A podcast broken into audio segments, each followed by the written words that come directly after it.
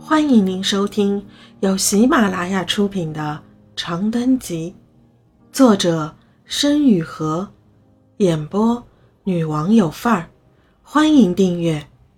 意外二，我随便点了一份炒面，将手机还给姨妈，托着腮发起了呆。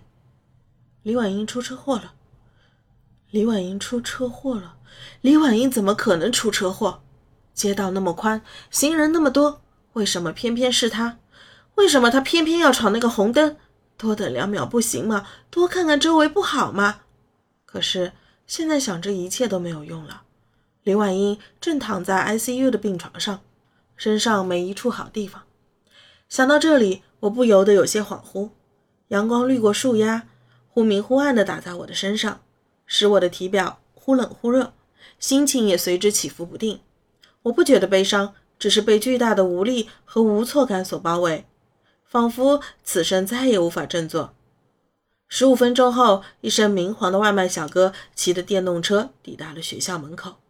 我和姨妈并肩坐在门口的水门厅台上，吃完了自己的那一份饭，一片弥漫热气和溪流作响声中，没有人说话。姨妈默默收起饭盒，将一次性筷子和塑料饭盒扔进塑料袋中。他抽出纸巾擦了擦嘴，纸上便沾了斑驳的口红。一只乌鸦飞上树梢，叫了两声，抖动翅膀，几片树叶簌簌落下，落到了姨妈头上。我打算把美容院卖了。他忽然开口，我猛地扭过头，条件反射道：“为什么？”姨妈长叹一口气：“你说为什么？就李婉莹现在这个样子。”我有功夫倒腾别的吗？我愣在原地，心里拔凉拔凉。姨妈的美容院，那座包含着妈妈的名字的美容院，就这么结束了她的生命吗？你要听话一点，罗润。我知道你是个好孩子，现在更需要你听话。姨妈需要你。姨妈定定地看着我，抿着嘴，眼里波光流淌。我不知道为什么感到一股想哭的冲动，我使劲点头，将鼻腔里的酸意强行压制回去，扭过身，轻轻抱住了姨妈。两个月过去，李婉英从 ICU 转入普通病房，我也终于能探视她了。推开病房门，一股清凉的消毒水的气味扑面而来。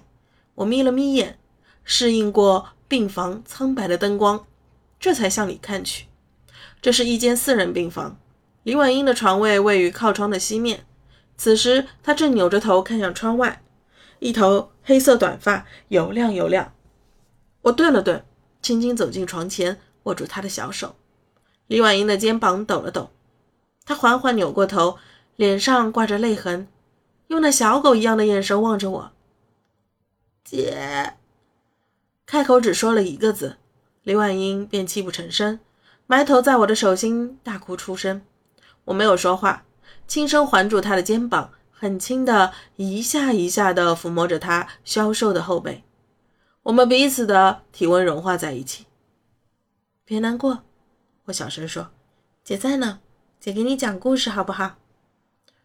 我都多大了？李婉英破涕为笑，随后又轻轻捶了捶我的肩膀：“不听你那些老掉牙的故事。”我反应过来。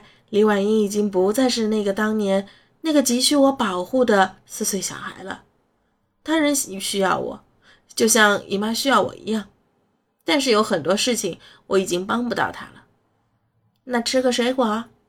我微微笑了笑，从提袋里拿出一个苹果，我给你削。我不吃。李婉英摇了摇头，轻轻抽泣着。我就让你陪我一会儿。我点了点头。有很长一段时间，李婉英什么也不说，就那么握着我的手，时不时抽泣一声。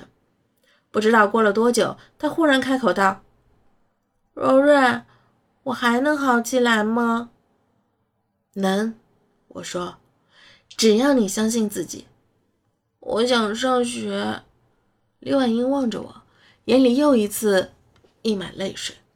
“我想回学校。”我想上课，我不想落下功课。我，我，哼！我柔软的看着我的妹妹，人生中第一次不知道该怎么回答她。我没有说话，只是紧紧握着她的手，紧紧握着她的手，再也不松开，再也不放开。